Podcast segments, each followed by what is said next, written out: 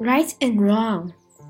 More often than not, when disputing on rights and wrongs, we actually have been far removed from the things in themselves and fallen into a confused fighting of inner afflictions. As everyone has their own perspectives, the fact you see is not necessarily the same as your counterpart sees.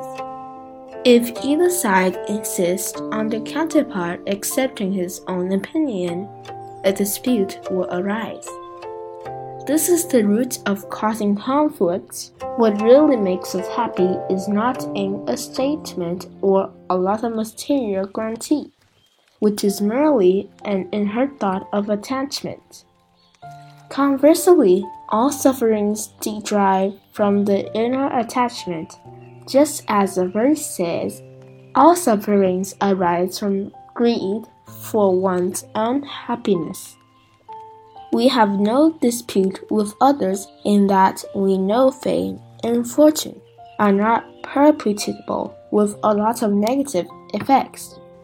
Sometimes we seek them but stop halfway for the lack of strength in holding on especially after seeing those we consider inferior get fame and fortune.